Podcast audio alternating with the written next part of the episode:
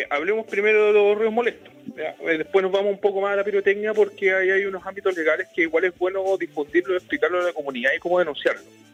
Eh, sobre los ruidos molestos, en primero que todo es una infracción municipal. Esto significa que está bajo ordenanzas municipales en esta repartición, tanto Serena como Coquimbo, penan, multan lo que son los ruidos molestos en el caso de una persona obviamente eh, la saque de un ámbito normal del sentido porque la, la contaminación también parte del audio, lo auditivo también es contaminación y eso hay que dejarlo muy claro. Por ende, ¿qué, qué se hace en realidad? Si usted siente que hay ruidos molestos eh, o que tiene un vecino medio molestoso, que está con la, con la música alto volumen y de verdad que ya uno no puede descansar, eh, tiene que llamar a nivel 133, nuestro teléfono cuadrante, y nosotros cursamos muchos por ruidos molestos a los juzgados de policía local. ¿Qué sucede? Carabineros va al lugar, informa, eh, que el volumen obviamente, y ya si no hay entendimiento de las cosas, se cursa multa y esta multa va al juzgado de policía local y queda citada la persona obviamente eh, eh, para pagar una multa. Ahora, en el caso de que Carabineros no pueda abrir la... Mm, eh, no puede entrevistarse con alguna persona, porque también nos ha pasado, obviamente que van con la música todo el canto y la verdad las cosas que no quieren parar el tema, los carabineros también sacan las multas empadronadas. Eh, llegamos al lugar, constatamos que hay ruido molesto y se cursa una infracción que no va a nombre de nadie, sino obviamente después esto se va al juzgado de policía local con el domicilio y después obviamente el juzgado empadrona y citación al propietario del inmueble. Igual se cursa obviamente la multa y eso lo estamos haciendo frecuentemente, de hecho son de la mayor cantidad de llamados que hay en las líneas de estrés sobre todo cuando es viernes y sábado, mm. eh, horario nocturno, ruidos molestos. Son predominantes. Pero estamos cursando nosotros las infracciones. Capitán. Lo, que sí, lo que sí, y un, pequeño término, eh, esto no es un delito, esto es una infracción, es una incivilidad. Correcto. Y esto no nos faculta como carabineros a poder ingresar al interior del domicilio a apagar la música, porque hay gente que llama y la verdad es que de repente nos avisan, nos dicen que una infracción eh, no, no termina con el, con el ruido. Mm. O sea, le sacan la multa, ah, ya, pago la multa y sigo con el boche. Claro. Y nosotros volvemos para allá, volvemos a sacar la multa, pero como es una incivilidad, no es un delito, nosotros no podemos detener a la gente. Hay gente que nos dice que, y, y, entendemos también y comprendemos la impotencia. Y nosotros al momento de, de concurrir no podemos pasar ninguna detención porque no es un delito. Sí, claro. Eh, no están autorizados para ingresar a la vivienda eh, y desconectar equipos, por ejemplo, para que puedan eh, acabarse la bulla, digamos. A menos que, a menos que obviamente en el lugar que se están gestando los ruidos, obviamente haya otras infracciones, por ejemplo, clandestino alcohol, que ahí obviamente la ley de alcoholes ya nos faculta para poder ingresar, para poder retirar equipos, para poder cursar multas y dependiendo obviamente de lo que pueda haber en el interior puede haber un delito y también se procede a la detención. Eso es más exhaustivo. Capitán, cortito, manchito, eh, para que no se me vaya la idea. Eh, ¿Queda a criterio del funcionario policial eh, en lo que es ruido molesto? Porque yo puedo decir, oiga, ¿sabe qué? Mi vecino está metiendo bulla. y resulta que, claro, efectivamente tenían la música puesta, pero a un volumen no tan alto, que a mí me moleste, pero que en realidad puede no ser un escándalo, digamos. ¿Cómo, ¿Cómo se maneja ese criterio? Es que el criterio obviamente eh, va en primera instancia por el reclamo de la persona, pero hay que destacar que las ordenanzas municipales, son municipales, eh, eh, tienen diferentes decibeles de, de, ruidos molestos y cuando ya la situación llega a ser una mayor gravedad hay que llamar, llamamos a la municipalidad y tomamos la medición del decibel desde la puerta de la casa para poder determinar si es ruido molesto o no. Ya, perfecto. Eh, eh, capitán, ¿cómo le va? Buenas tardes.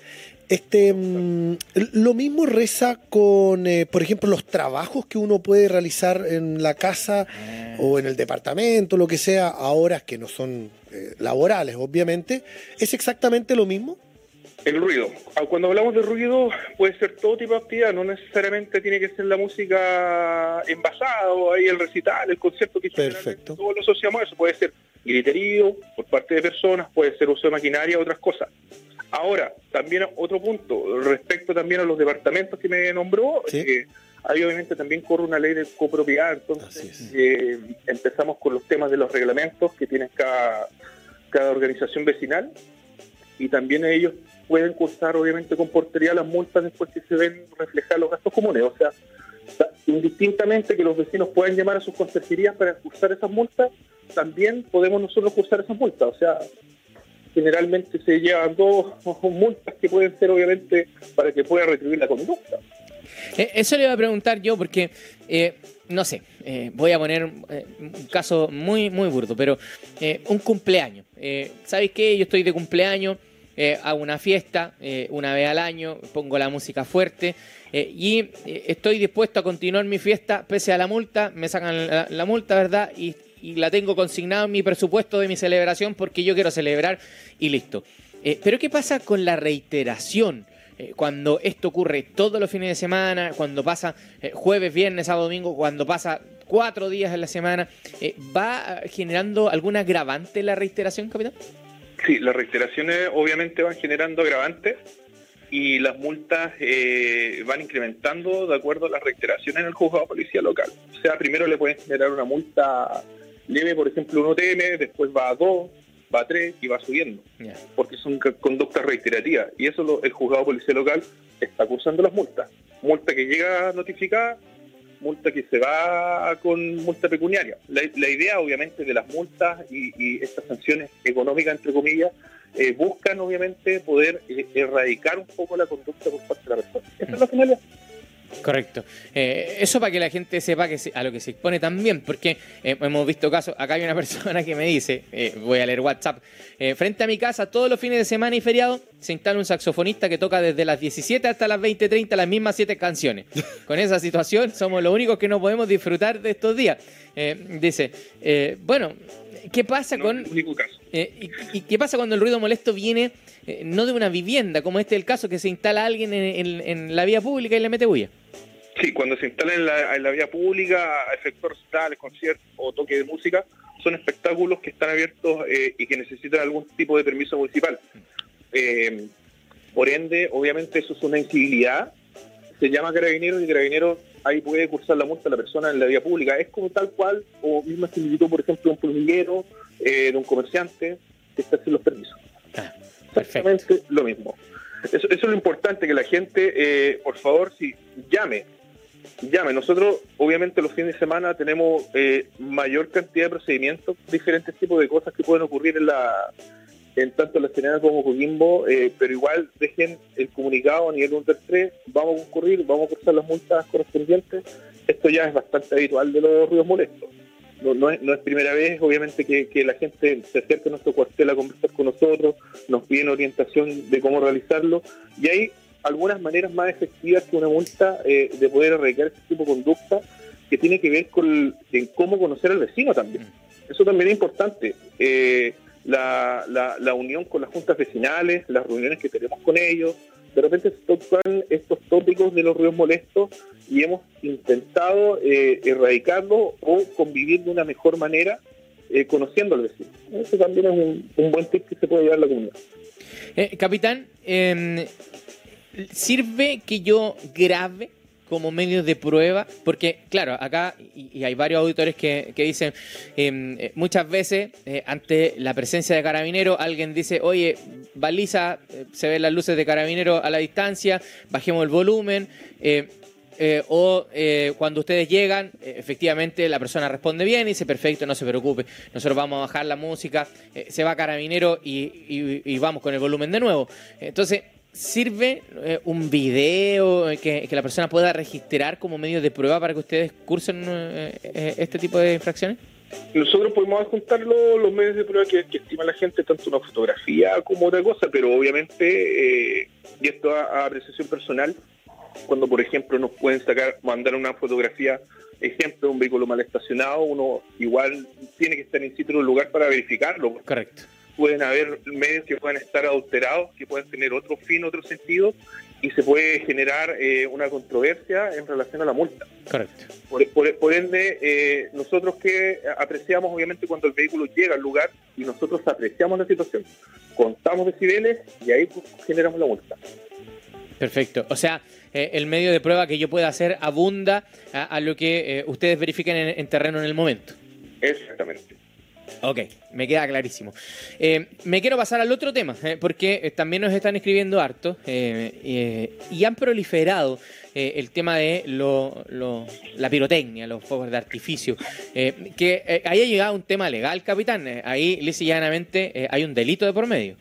Exacto. Eso es lo que quería explicar un poco porque a contar del año 2021, el mes de febrero, sobre todo, febrero 2021 hubo una, hubo una modificación a la ley de armas y explosivos.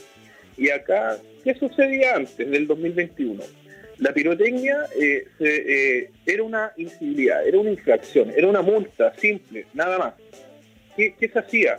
Se sorprendía con una pirotecnia, se incautaba, se llevaba al juzgado de policía local y la persona generaba una pequeña multa. ¿Qué sucede ahora?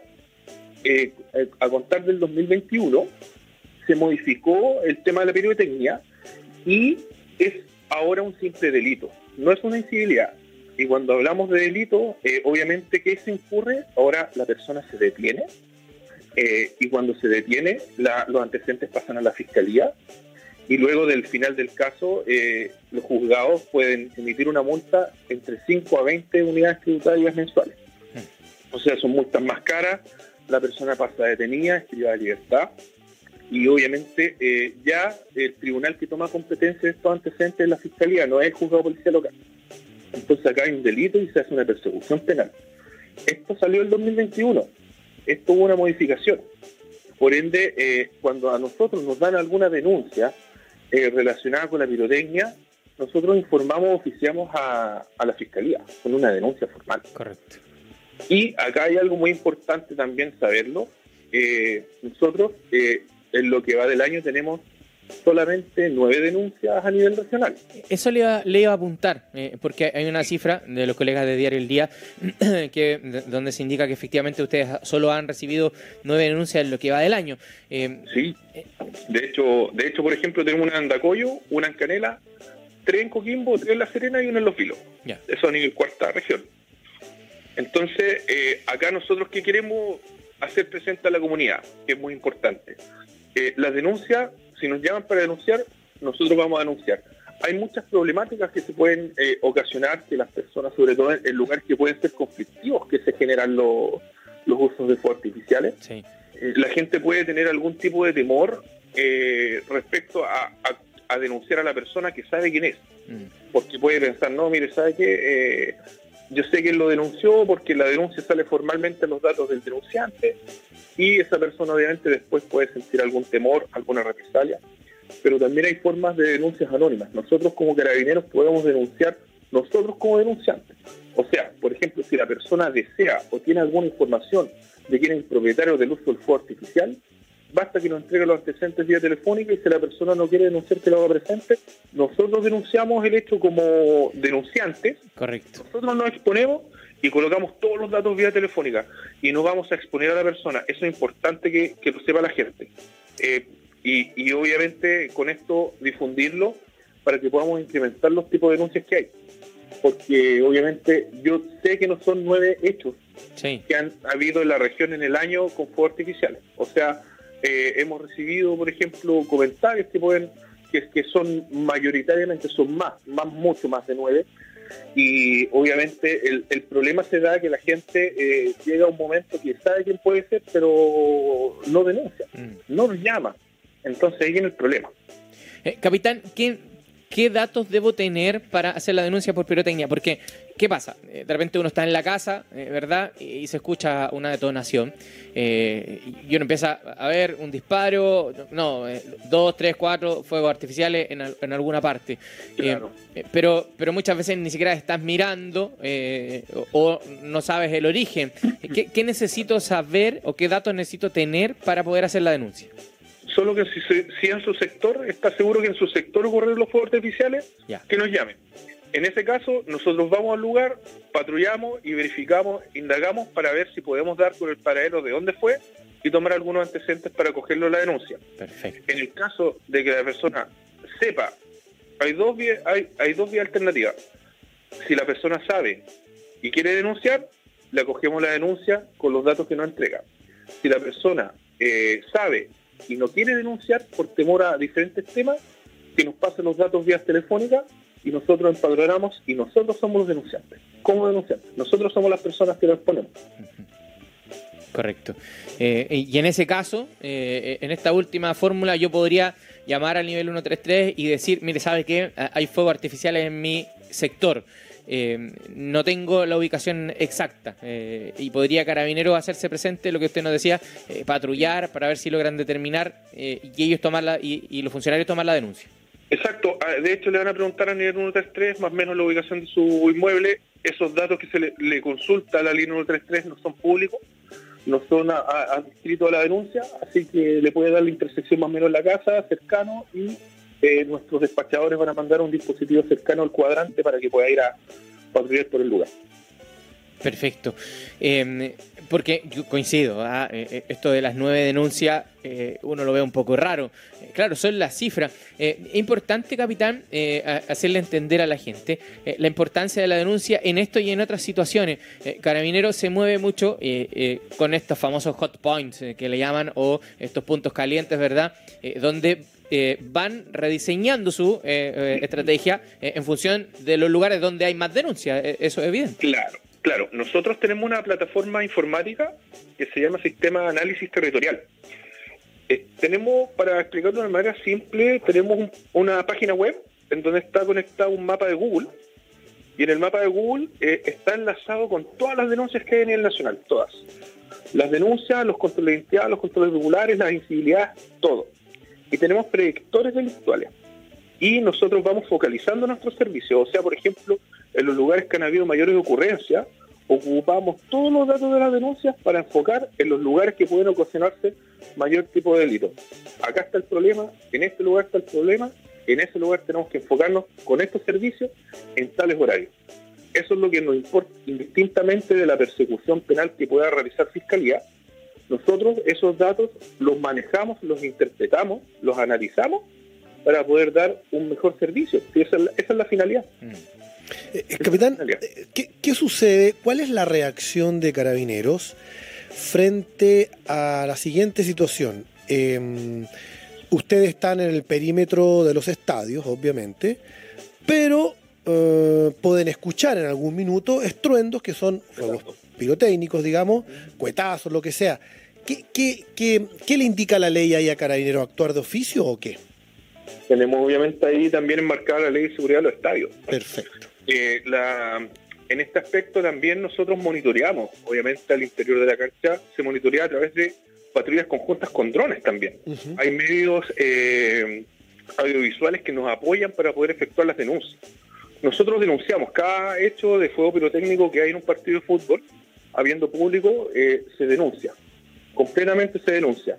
Acompañamos todos los medios tecnológicos. Ahora bien, si podemos sorprender de una manera efectiva con nuestro dron, eh, una persona, por ejemplo, que claro.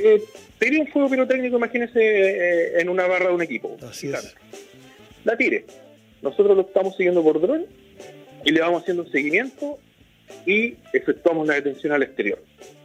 Perfecto. los medios de prueba y, lo, y, los, y los remitimos. En el caso de que sea muy complejo, obviamente, por uno, por las medidas de seguridad, segundo, porque pueden haber complejidades o otros factores que pueden tapar la identidad de la persona, o que no se alcanzó a ver justo cuando la persona toma, tiene un fuego artificial, obviamente efectuamos una denuncia de oficio al Ministerio Público y tratamos de la mayor cantidad de antecedentes posibles para que se pueda dilucidar de una manera más expedita, obviamente, la responsabilidad. Perfecto. Y esa persona que ustedes lograron detectar, o sea, in situ. Em, Seguimos el ejemplo. Claro, digamos, queda detenida. Sí, queda detenido. Perfecto. Y, es un delito. Correcto, y va a control de detención el, a, las 24 horas, digamos, al otro día. obviamente nosotros ponemos a disposición del fiscal eh, los antecedentes y ahí se determina si queda en libertad, obviamente, previamente con el apercibimiento ah, para que sea citado. Vale.